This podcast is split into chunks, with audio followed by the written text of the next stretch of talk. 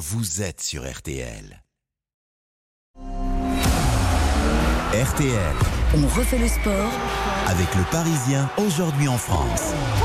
Isabelle Langer.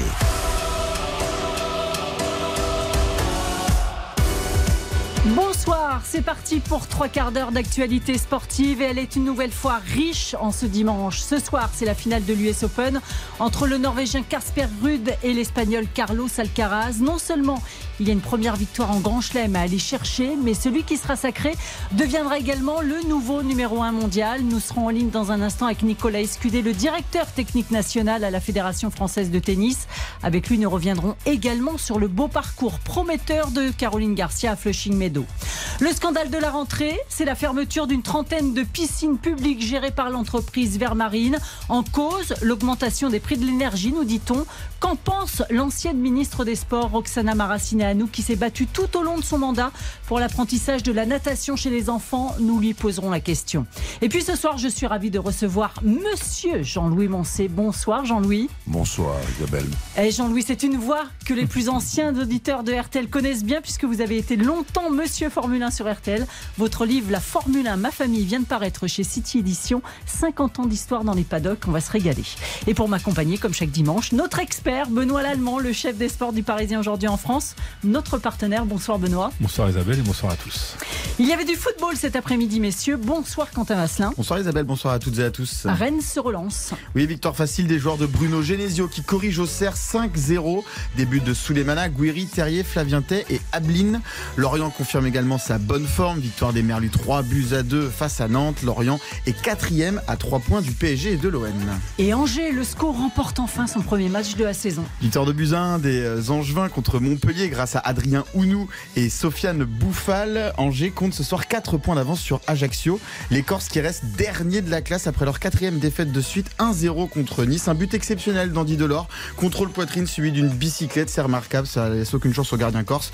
Triste 0-0 en revanche entre Strasbourg et Clermont à la Méno. Et enfin, Toulouse, ça pose 1-0 contre Reims grâce à Aboukal. À 20h45, Monaco reçoit Lyon et c'est bien évidemment à suivre dès 20h avec l'excellente et joyeuse équipe de RTL Foot. Ta carrière, des fois, elle est faite de haut et de bas et tu dois tout accepter. On a réussi à bien rebondir, à avoir confiance euh, dans ce qu'on faisait et ça fait super plaisir pour moi, pour l'équipe et on a toujours envie d'aller chercher plus. Iga Swiatek mérite son classement de numéro 1 mondial. Elle a remporté cette nuit à New York son premier US Open. Place à ces messieurs aujourd'hui, Casper Ruud face à Carlos Alcaraz pour s'emparer de la place de numéro 1 mondial effectivement, la nuit prochaine, le tennis aura un nouveau roi. Le vainqueur de l'US Open récupérera en effet le trône et il sera numéro un mondial pour la première fois de sa carrière. Bonsoir Nicolas Escudé. Bonsoir. Directeur technique national à la FFT, ancien joueur. Un petit pronostic, euh, Nicolas, sur cette finale. Rude Alcaraz. Bah, la relève. Hmm. Euh, Compliqué, on va dire.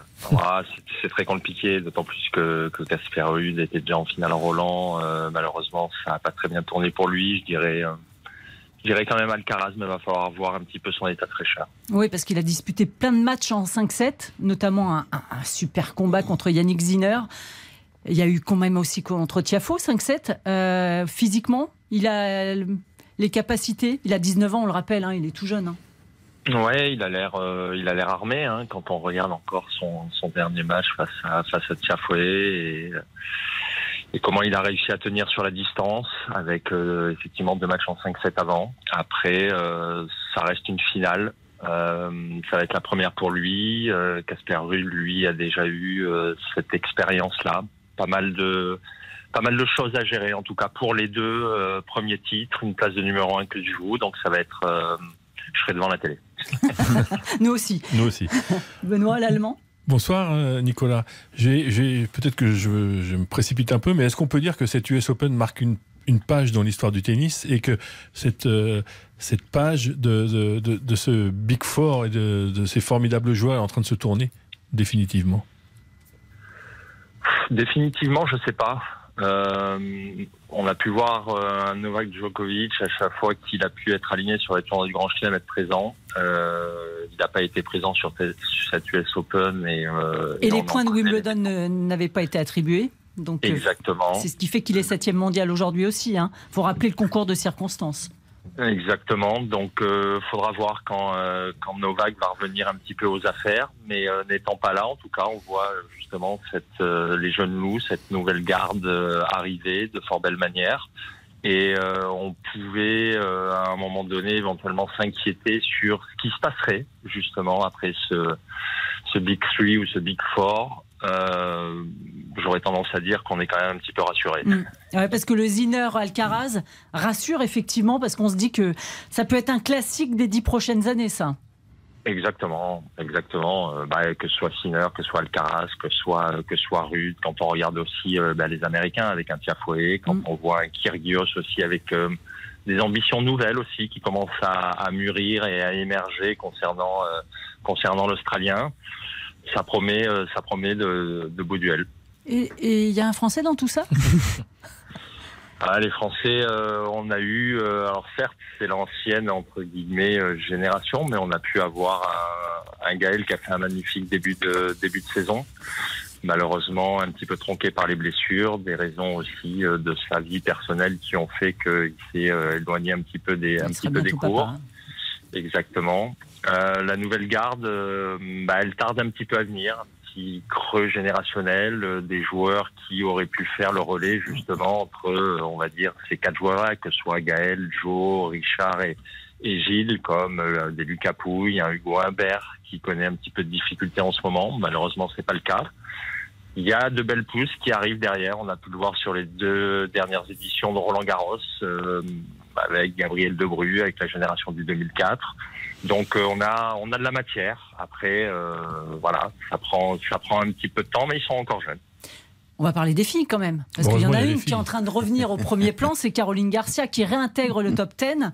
Alors certes, elle n'a pas, elle a pas réussi à passer la marche des demi-finales, mais, mais c'est plein de promesses tout ce qu'elle nous a montré cet été. Oh, plus que ça, ça fait euh, ça fait énormément de plaisir pour Caro. Il y a encore pas si longtemps que ça, bon, effectivement quelques quelques années, mais bon, c'était pas non plus il y a dix ans. On avait on avait quand même Caro qui était euh, qui était Quatrième mondial. Exactement, dans les dans les cinq premières, euh, en jouant en jouant un tennis de rêve. Euh, elle est bien revenue cet été euh, et même depuis le début de l'été, j'aurais tendance à penser que le ben, un petit peu le, le- le déclencheur, si on peut ainsi dire, euh, a éventuellement pu être cette, cette victoire en double à Roland Garros. Tout à fait avec Kristina Mladenovic.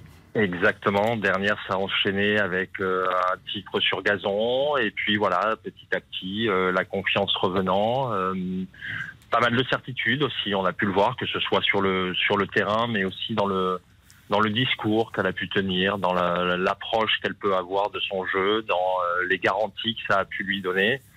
Euh, voilà, on a vu une Caro avec euh, un titre à Cincy euh, en demi sur cette US Open. Euh, stoppé en stoppé en demi, on espérait euh, on espérait encore mieux, je dirais. Mais euh, oui, oui, euh, de, de belles choses se, se profilent à nouveau pour Caro. ouais. Quant à Vasselin? Caroline Garcia a marché sur l'eau pendant près de trois semaines, mais malgré tout, elle a, elle a complètement raté sa demi-finale. On peut penser que c'est mental, Nicolas Escudé? Manque d'expérience de ce niveau-là Merci Isabelle. Je- On peut Non, pas toujours se euh, cacher vers- derrière le manque d'expérience. On Jabber, c'était seulement sa deuxième Oh. demi-finale en Grand Chelem. euh, Voilà, elle est- Elle a fait Caroline. Garcia, elle a quand même, À de- Wimbledon. elle est quand même, voilà, elle, est sur le circuit depuis plus de 6-7 ans maintenant, et même presque 10 ans. Ouais, mais on peut pas non plus pour les joueurs et les joueuses français euh, non plus se cacher toujours derrière le mental. Donc euh, c'est un c'est un mix de tout. Euh, première expérience à ce niveau-là, effectivement en demi, euh, avec forcément une dimension mentale à avoir à gérer justement l'événement. Il y a aussi un, un paramètre un facteur qui est le, le jeu que peut produire Caro. Certes, elle a marché sur l'eau, mais un jeu énormément poussé vers l'avant, avec énormément de, énormément de risques. Donc voilà, quand à un moment donné on peut se retrouver euh, sur un jour peut-être sans dire qu'il soit 100, mais où on est un petit peu plus en difficulté, il va falloir qu'elle arrive à, à mesurer, temporiser peut-être un petit peu plus, à ajuster du moins certaines choses pour pouvoir arriver à y faire face. Ça n'a pas été le cas là sur cette US Open, mais bon, euh, voilà, euh, quand on regarde, et vous l'avez dit, euh, l'été qu'a pu euh, traverser Caro, euh, on a de quoi se réjouir quand même. Juste l'Allemand, une dernière question. Une dernière question sur Fiona Ferro, qui a déposé plainte pour viol et agression sexuelle contre son ancien entraîneur Pierre Bouter. La fédération euh, lui a apporté son soutien, c'est important, c'est très rare qu'une qu'une joueuse porte plainte pendant sa carrière. Comment vous pouvez aujourd'hui l'aider à la fédération? On la soutient on la soutient, que ce soit euh, moralement, que ce soit, euh, on va dire, euh, en termes de, conseils, de, discussions juridiques, d'infrastructures, de, ressources humaines, même si elle peut en avoir besoin pour à un moment donné s'entraîner ou autre.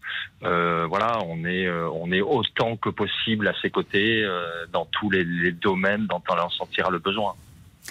Merci beaucoup Nicolas Escudé d'avoir euh, accepté notre invitation ce soir. On rappelle que l'équipe de France de Coupe Davis va disputer euh, les phases qualificatives hein, la semaine prochaine euh, à Hambourg. Dans le groupe, il y a quand même l'Allemagne, la Belgique et l'Australie. Ça va pas être facile quand même. Hein. Non, non, pas simple. D'autant plus qu'on a pu voir que côté allemand, Alexander Zverev revenait un petit peu aux, aux, affaires. Donc, va falloir voir ce que ça va donner pour pour son retour.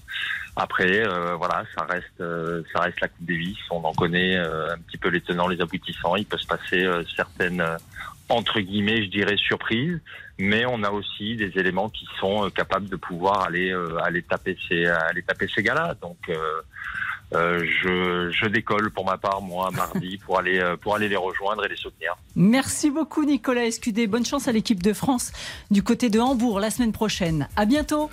À bientôt, au revoir. Vous écoutez RTL, il est 19h27. Vous avez bien raison d'être avec nous. Nous marquons une pause et puis nous parlons notamment de Formule 1.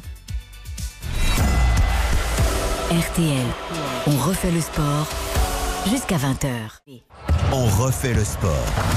Avec le Parisien aujourd'hui en France, Isabelle Langer. L'actualité sportive de ce dimanche, Quentin Vasselin, c'est aussi le mondial féminin de rugby à 7. Oui, l'équipe de France termine sur le podium. Victoire 29 à 7 en petite finale contre les États-Unis. Médaille de bronze donc pour les Bleus. De quoi atténuer un petit peu la déception de la défaite en demi-finale 38 à 7 contre la Nouvelle-Zélande. Toujours en rugby, mais en top 14. Ce soir, Toulouse reçoit Toulon à 21h05 dans le dernier match de la deuxième journée. L'Euro de basket, les Bleus attendent de connaître leur adversaire pour les quarts de finale. Oui, l'Italie et la Serbie sont en ce moment sur le parquet. Le vainqueur jouera contre la France mercredi à partir de 17h et on y reste 8 minutes dans le dernier carton et pour le moment c'est l'Italie qui mène d'un point 69 à 68 contre la Serbie. En cyclisme, c'est la dernière étape de la Vuelta. Le peloton est dans les rues de Madrid, petite promenade, l'arrivée est imminente, il reste 30 km et c'est bien le Belge Remco Evenpool qui va remporter sa première Vuelta. Le coureur de la Quick Step a ramené le maillot rouge de leader à Madrid, premier grand tour pour l'espoir belge de 22 ans qui confirme qu'il faudra compter avec lui pour le futur. Et pour la Belgique depuis plus de 40 ans je crois. Voilà. Et puis les Français, on attend toujours. Il n'y a pas eu de victoire française dans cette Vuelta, pas de victoire d'étape. C'était une saison assez noire pour le cyclisme français. Sans la Philippe, c'est dur, c'est dur, c'est dur. Allez, on passe à la Formule 1. J'ai presque envie de dire bonsoir Frédéric Veil, tout d'abord. Bonsoir. J'ai presque envie de dire Fred que à la fin, c'est Verstappen qui gagne. Oui, oui, oui, bien sûr. Bah, comme d'habitude, on est commence à être habitué. Hein. C'est quand même la onzième victoire de la saison de Max Verstappen, sa cinquième victoire d'affilée et son premier succès à Monza. Euh, un succès un peu bizarre. Parce a ça s'est terminé en autre boudin quand même, hein, ce Grand Prix. Oui, oui, on a d'ailleurs eu droit au sifflet des 130 000 tifosi, hein, mais aussi de tous les amoureux de la Formule 1 chez eux devant leur télé, car c'est pas normal qu'une course se termine euh, pendant six tours sous ces stickers. Alors, on comprend hein, les mesures de sécurité, surtout quand on doit évacuer une voiture avec une grue. Hein, rappelant que c'est comme ça, c'est ce qui a coûté la vie à Jules Bianchi. Mm. Mais je pense que la FIA et Formula One doivent sérieusement se pencher sur ce problème pour pas que bah, ça se reproduise et pour surtout eux qui veulent que chaque Grand Prix soit, soit un spectacle. Là, la course, elle a été figée au 47e des 53 tours quand l'arrêt sur la piste de la McLaren de Ricardo a provoqué la sortie de la voiture de sécurité. À ce moment-là, Max Verstappen et Charles Leclerc nous promettaient un beau duel dans les ultimes instants. Malheureusement, eh bien, cette 16e manche du championnat du monde s'est terminée, comme vous l'avez dit Isabelle, en eau de boudin. Sur la victoire logique, hein, il faut le dire tout de même, de Max Verstappen qui s'impose devant la Ferrari de Charles Leclerc et la Mercedes de George Russell. Un petit mot de nos Français, Fred. Belle huitième place de Pierre, Gasly, de Pierre Gasly hein, qui était parti euh, cinquième au volant de son AlphaTauri. Ce fut plus compliqué pour Esteban Ocon qui avait été euh, pénalisé euh, pour changement de pièce moteur. Il est parti quatorzième, il finit onzième en dehors des points. Heureusement, ce week-end, on a eu le sourire chez Alpine puisque ce matin, Victor Martin a mm. décroché le titre mondial en Formule 3. Superbe couronne hein, pour le jeune Parisien de 21 ans qui a découvert le sport auto sur le tard puisqu'il y a 11 ans tout juste, il était sacré champion de France de gymnastique. Jean-Louis Moncé, vous êtes notre invité ce soir, eh ben encyclopédie de la F1. Vous venez nous présenter votre livre qui vient de sortir chez City Edition, La Formule 1 Ma Famille. Ce Grand Prix de Monza, Ferrari, est-ce qu'ils sont encore un peu passés à côté là dans leur stratégie? Alors là, je dois dire que les événements ne les ont pas euh, aidés, euh, mes amis de la Scuderia. Je pense déjà qu'il y a deux, il y a deux, deux origines dans l'histoire. Un déjà Monza. Monza, il y a des chicanes sur la piste pour améliorer la sécurité, etc. Mais Monza, c'est resté en l'état c'est toujours le casino, comme disent les Italiens, et je ne veux pas vous le traduire en français parce que on serait grossier. Il y a ça. Deuxièmement, la direction de course n'a pas aidé. Elle voit bien le circuit tel qu'il est. Elle voit bien que la voiture est arrêtée, qu'il n'y a pas de grue à côté, que tout est fermé, grillagé. Elle sait bien que ça va durer un temps infini. On met le drapeau rouge, on arrête la course, et comme a dit très justement Frédéric, il restait sept tours, eh bien on, on fait six tours de course. C'est comme ça que les Américains font depuis des lustres. Et nous, on n'arrive pas à le faire. On a massacré un championnat du monde l'an dernier. Hamilton, Verstappen. Mm. D'ailleurs, heureusement, ça donnait des ailes à Verstappen, qui maintenant est vraiment un, vraiment un grand champion. Mais voilà. Et là, on a recommencé la même chose. Verstappen a déjà grand, enfin, championnat gagné? Oh, Franchement, s'il lui arrive rien, euh, non, bien sûr. Ah bah, il, peut, être, champion du monde euh, dès, Singapour. dès Singapour. Il faut pour ça que Charles Leclerc termine au-delà de la huitième place. Oui, c'est jouable, hein, parce que Ferrari, cette année, on ne peut pas dire, Jean-Louis, mais. Tout à fait jouable. Ils sont pas terribles, terribles, quand même, nos amis de la Scuderia. Non, franchement. Euh, alors, ils se cherchent. Euh, quand ça marche bien mécaniquement, ils font des erreurs de stratégie. Et quand la stratégie est à peu près correcte, elle l'était là, Monza. Elle l'était. Eh bien, on voit quand même que la Red Bull Honda de Verstappen, elle marche mieux, un petit peu mieux que la Ferrari. Vous restez avec nous, Jean-Louis. Hein oui. On parle de votre bouquin tout de suite après la pub. On revient dans deux minutes. RTL. On refait le sport avec le Parisien aujourd'hui en France. Isabelle Langer sur RTL. On refait le sport jusqu'à 20h avec le Parisien aujourd'hui en France. Jean-Louis Moncé est notre invité. Jean-Louis Moncé, cet été de, euh, vous avez été de longues années plutôt la voix de Formule 1 sur RTL. D'ailleurs, avant qu'on parle de votre bouquin qui vient de sortir chez City Edition, je voudrais dire au revoir à Fred Veil qui est avec nous. On se retrouve bientôt, Fred? Eh bien, on se retrouve, euh, oui. Dans deux semaines? Non, un petit peu plus tard que ça. Ce sera le 2 octobre. Non, on a de la moto entre temps. Oui, on a de la moto. On se retrouvera le week-end prochain pour la moto, bien évidemment, à Aragon. Merci beaucoup, Fred. Jean-Louis Moncé, la Formule 1, ma famille. Ça raconte quoi alors, il y a une partie, je voudrais pas qu'on dise c'est mes mémoires, hein, ça c'est pas vrai, parce que ce serait beaucoup trop prétentieux. Il y a une partie qui retrace un peu ma carrière, parce que je voudrais faire comprendre aux jeunes que quand on est passionné par un métier, eh bien finalement, c'est ce que disait, je crois, Confucius, on n'a pas l'impression d'aller travailler. Je suis bien d'accord avec vous. Voilà, quand on est passionné par ça. Et puis surtout, je voulais, euh, non pas rendre hommage, mais raconter euh, les, gens formidables que j'ai croisés euh, dans, tout, dans ces 50 ans de circuit, dans ces 40 ans de Formule 1, de Fangio, à Senna, en passant par Schumacher, en passant par Hamilton, et tous ces gens-là, des types formidables. Et donc, c'est ça que j'ai voulu, j'ai voulu leur, les décrire un peu différemment de ce qu'on a l'habitude de voir en image. Vous savez que ça nous fait rêver, là, tous les trois, avec Quentin Vasselin et Benoît Lallemand. Ça nous fait rêver euh, ah ben quand on, entend Fangio. Évidemment, Fangio, euh, ça fait rêver. Senna. Euh, Prost, enfin, tous ces noms-là nous font rêver. Alain Prost qui fait la préface de votre livre, hein, d'ailleurs. Oui, parce que Alain et moi, on est déjà de vieux amis. Euh, je lui ai servi de nègre une fois.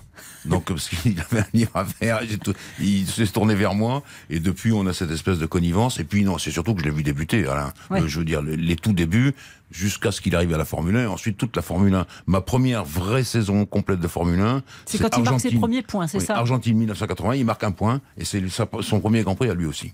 Benoît Lallemand. J'ai une question un peu bête, mais est-ce que la Formule 1 c'était mieux avant? Ah non, non, je ne vais pas aller sur ce terrain-là. C'était plus dangereux avant. D'ailleurs, si vous allez me poser une autre question qui est quel est le, pilote qui vous a le plus marqué, je ne l'ai pas vu courir, c'est Fangio. Parce que Fangio, il a un taux de réussite, il fait une 50, 50%. Il fait 20, 50 courses, il, est champion du monde et il, il en emporte 25 victoires. Donc c'est vraiment... Et puis sur des voitures où les pneus étaient à peu près larges comme un écran de télévision maintenant ultra plat, euh, il n'y avait pas de frein, euh, et tout ça, etc. Donc, et, et, les gens se tuaient à la vitesse grand V. Donc, euh, alors, on peut pas dire que c'était bien avant, mais euh, maintenant c'est très, c'est plutôt chaud. Euh, SHOW, c'est très technique, très technologique, et puis la Formule 1 doit maintenir ce cap qu'elle fait, c'est-à-dire en avance sur la technologie de pointe des automobiles, et elle le fait. En 40 ans de Formule 1, votre plus belle rencontre? Ah, Ça, c'est dur. Euh, non, il y en a plusieurs. Non, franchement, je peux pas. Au moins, au moins cinq doigts de la main. Jackie Stewart, Alain Prost, Ayrton Senna, euh, Lewis Hamilton, Michael Schumacher. Voilà. J'ai fait le tour. Le, plus rigolo. Ah, le plus rigolo, alors, euh, eh bien, contrairement à ce qu'on peut penser, c'est Jackie Stewart. Un humour britannique, tout à fait amusant, toujours la réflexion qu'il fallait et toujours le vrai professionnel tel qu'il a été tout le temps. Vous savez, dans le livre dont on parle, euh, je l'appelle, papa parce que c'est le nom que les Français lui donnent. Papa, vous vous rendez compte, Jackie Stewart, trois fois champion du monde papa. Pourquoi? Parce que c'est lui qui a inventé le, le, pilotage professionnel, les contrats, les machins, etc.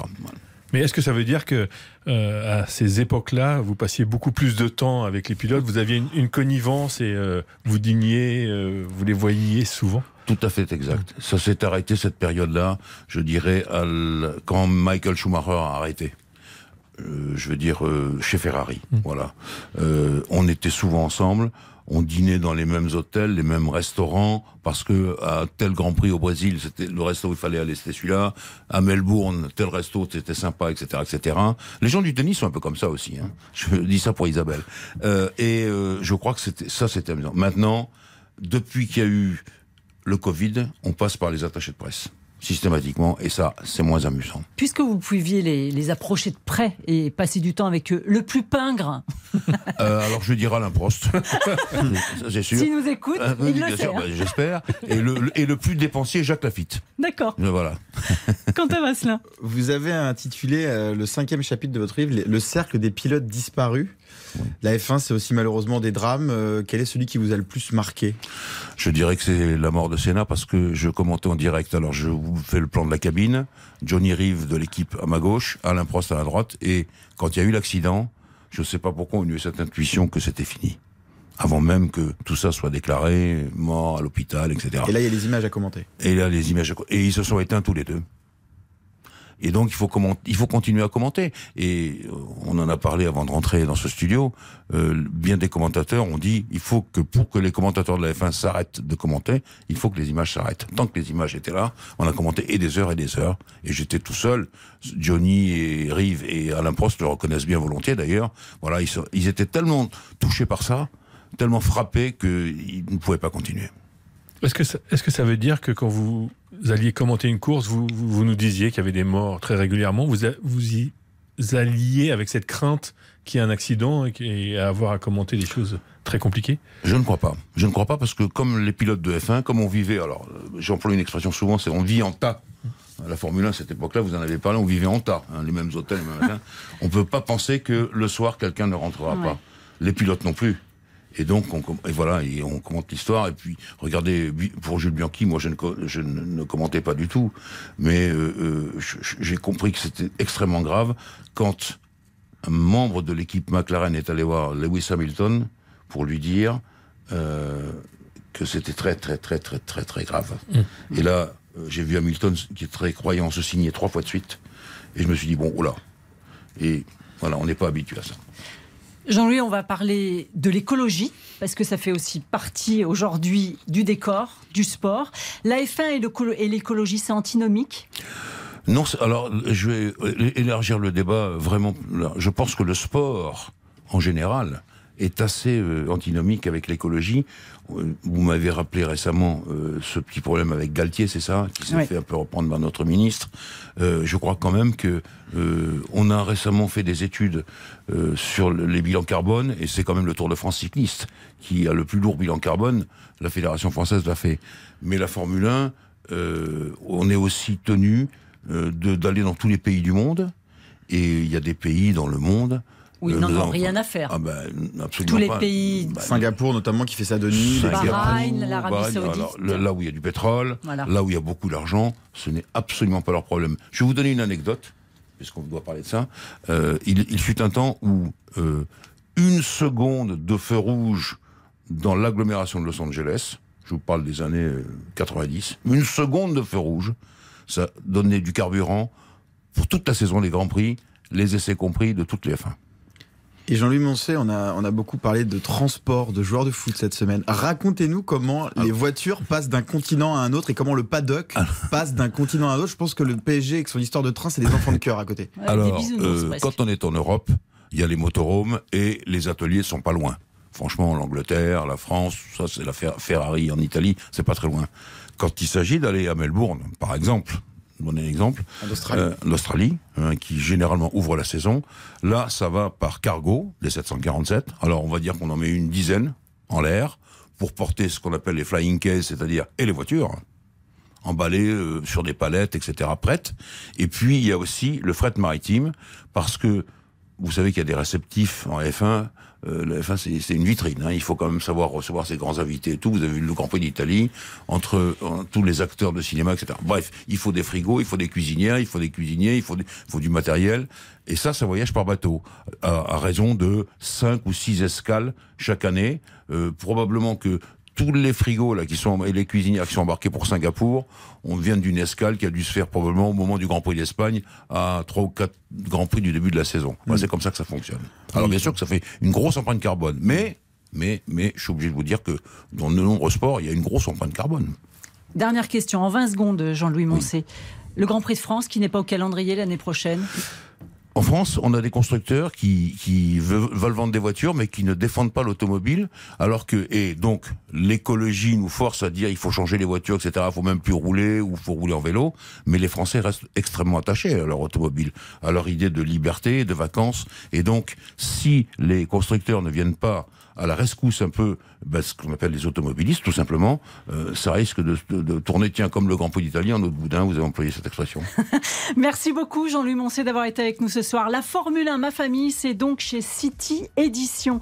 Vous écoutez RTL, il est 19h47. Après la pause, Roxana Maraciné à nous, l'ex-ministre des Sports et notre invité.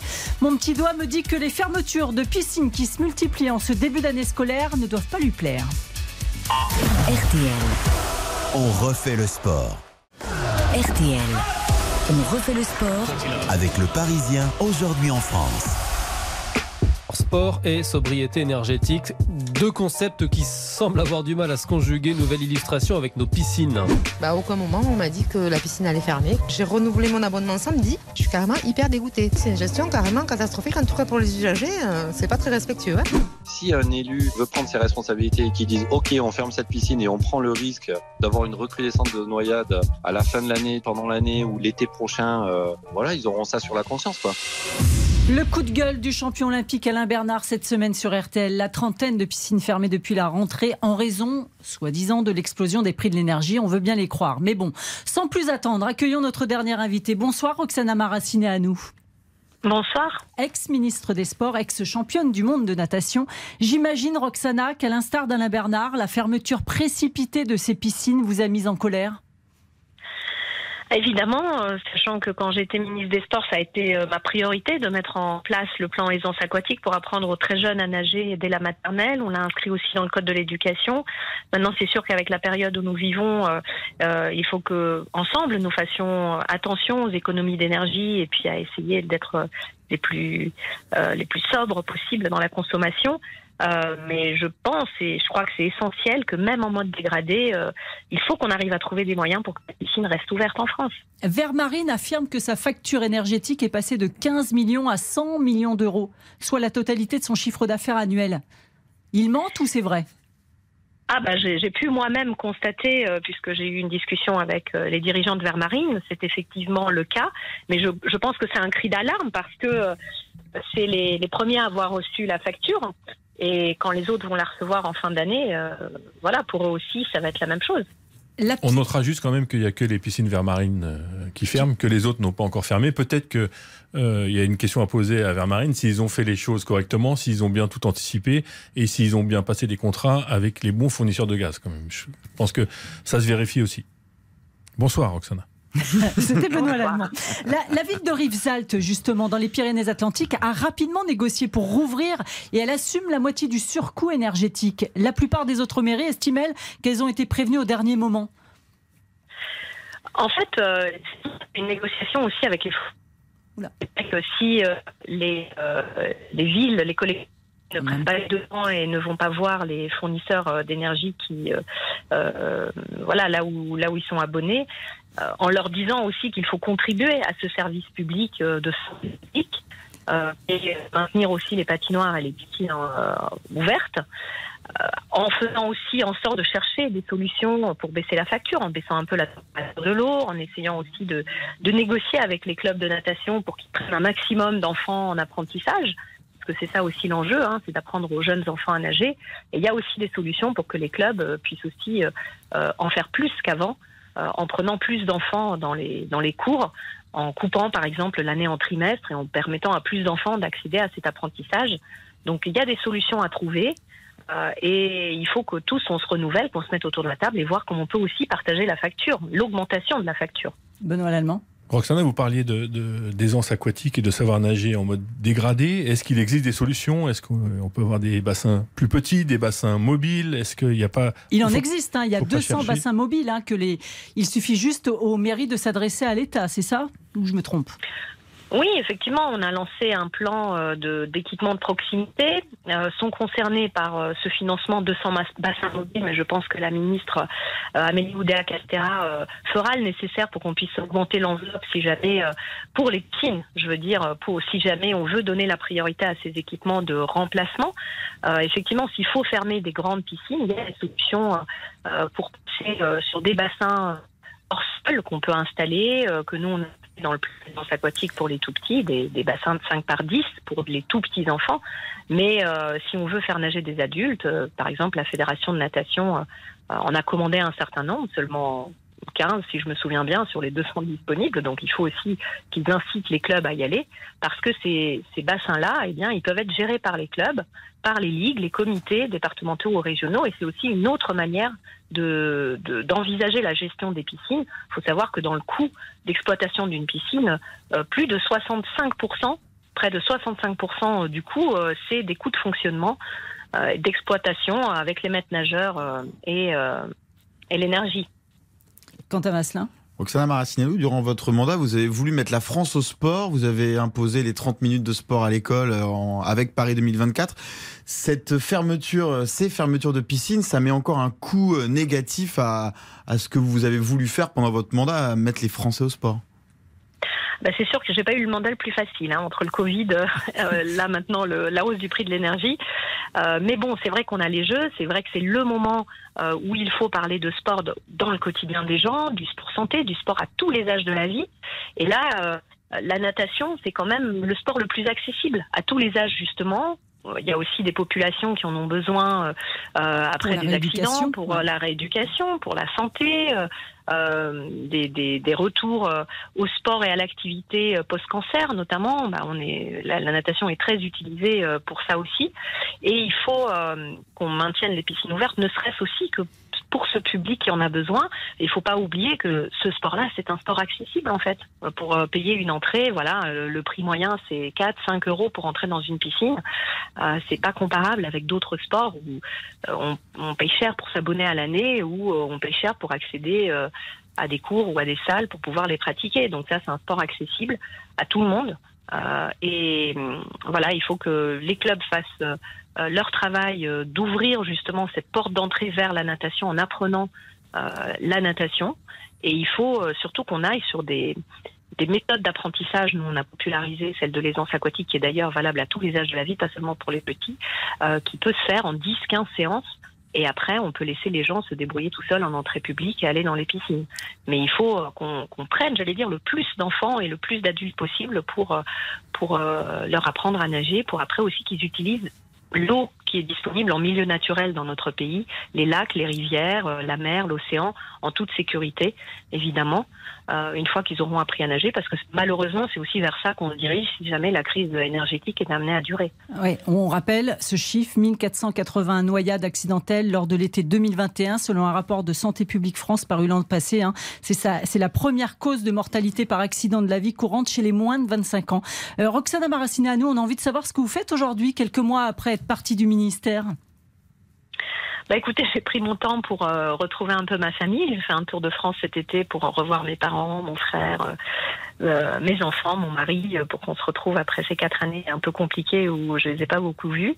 Et puis maintenant, je vais réfléchir à la suite. Mon combat de ma vie, c'est celui-là, hein, la lutte contre les noyades. Et puis, pendant mon mandat de ministre, j'ai soulevé aussi des, des, des, des, combats qui me tiennent à cœur, hein, celui de la protection de l'enfance, de la lutte contre les violences sexuelles, notamment dans le sport. Et puis, j'ai un mandat aussi qui court jusqu'à décembre 2024 dans le comité exécutif de l'Agence mondiale mmh. antidopage que j'aimerais mener à bien. Euh, je représente tous les pays d'Europe euh, dans ce conseil exécutif, dans ce comité exécutif à la main. Roxana Maraciné, à nous, une dernière question de Quentin Masselin avant de nous quitter. On a vu la polémique autour du Paris Saint-Germain cette semaine. Est-ce que euh, le sujet des trains pour les sports professionnels était sur votre table lorsque vous étiez au ministère et qu'est-ce que vous avez à donner comme conseil pour le Paris Saint-Germain? L'implication dans tout ce thème de l'écologie, bien sûr, on l'a soulevé, on l'a soulevé euh, dans la loi d'ailleurs, où on a mis euh, tout ça, toute la responsabilité sociétale et environnementale des institutions sportives dans les contrats de délégation inscrits noir sur blanc que le ministère signe désormais avec les fédérations. Il n'y a plus que le côté sportif qui nous intéresse, enfin qui intéresse le ministère des Sports, mais aussi toute cette partie sociétale dans laquelle on a incité toutes les instances à s'engager. Maintenant, il faut que tout ça, ça redescende vers les acteurs, vers les clubs, vers les clubs amateurs et professionnels et bien sûr vers les athlètes eux-mêmes. Alors il y en a qui dans leur vie de tous les jours sont concernés et cela ils doivent faire le lien entre leur euh, sujet euh, d'engagement du quotidien et le fait qu'ils sont médiatisés, ils peuvent se dire ah ben oui en fait je peux être euh, une caisse de résonance par rapport à ce thème qui est un thème de société et qui ne me concerne pas que moi dans ma vie parce que je suis un sportif médiatisé et parfois il faut juste qu'ils en soient conscients, qu'on leur fasse prendre conscience et puis, euh, il y en a d'autres qui doivent, je pense, choisir leur cause. Euh, une, hein, on n'a pas besoin d'en avoir 40 000. Euh, et puis, porter cette voix, parce qu'au-delà du sport et des super performances qu'on est en capacité de faire, on a aussi un, un rôle une responsabilité euh, qu'on peut assumer. Euh, je crois qu'il faut leur faire prendre conscience qu'ils ont intérêt à assumer ce genre de, de sujet aussi. C'est bon pour leur image, c'est bon pour eux, et puis c'est bien aussi pour leur insertion professionnelle une fois leur carrière terminée. Merci beaucoup, Roxana Maraciné à nous. À très vite sur l'antenne de RTL. Merci à vous. Allez, une dernière pause avant de conclure l'émission et de vous laisser avec mes petits copains du foot. RTL. On refait le sport avec le Parisien aujourd'hui en France. RTL. On refait le sport. On est très à la bourre. Mais avant de nous quitter, Benoît Lallemand, que pourrons-nous lire demain dans les pages sport du Parisien? Du PSG, évidemment, avec euh, du Messi et du Hakimi. Un peu de Jacques Cardoz, portrait de Jacques Cardoz, le directeur de la com de l'OM. Du Evenpool et du Vincent Collet en basket. Après les informations, merci Benoît Lallemand. Après les informations, les copains de RTL Foot prennent la relève. Bonsoir Eric Silvestro. Bonsoir à tous. Vous avez fait le la programmation de la Ligue 1, Eric euh, Monégasque où, où, vous croyez que les diffuseurs veulent aller en fin septembre? Un coup à Nice, un coup à Monaco. La Corse, c'est pas trop possible. Voilà, dans le sud, quoi. Monaco. Monaco-Lyon ce soir. 20h45 à suivre des 20h dans RTL Foot. Allez, vous écoutez RTL, il est 20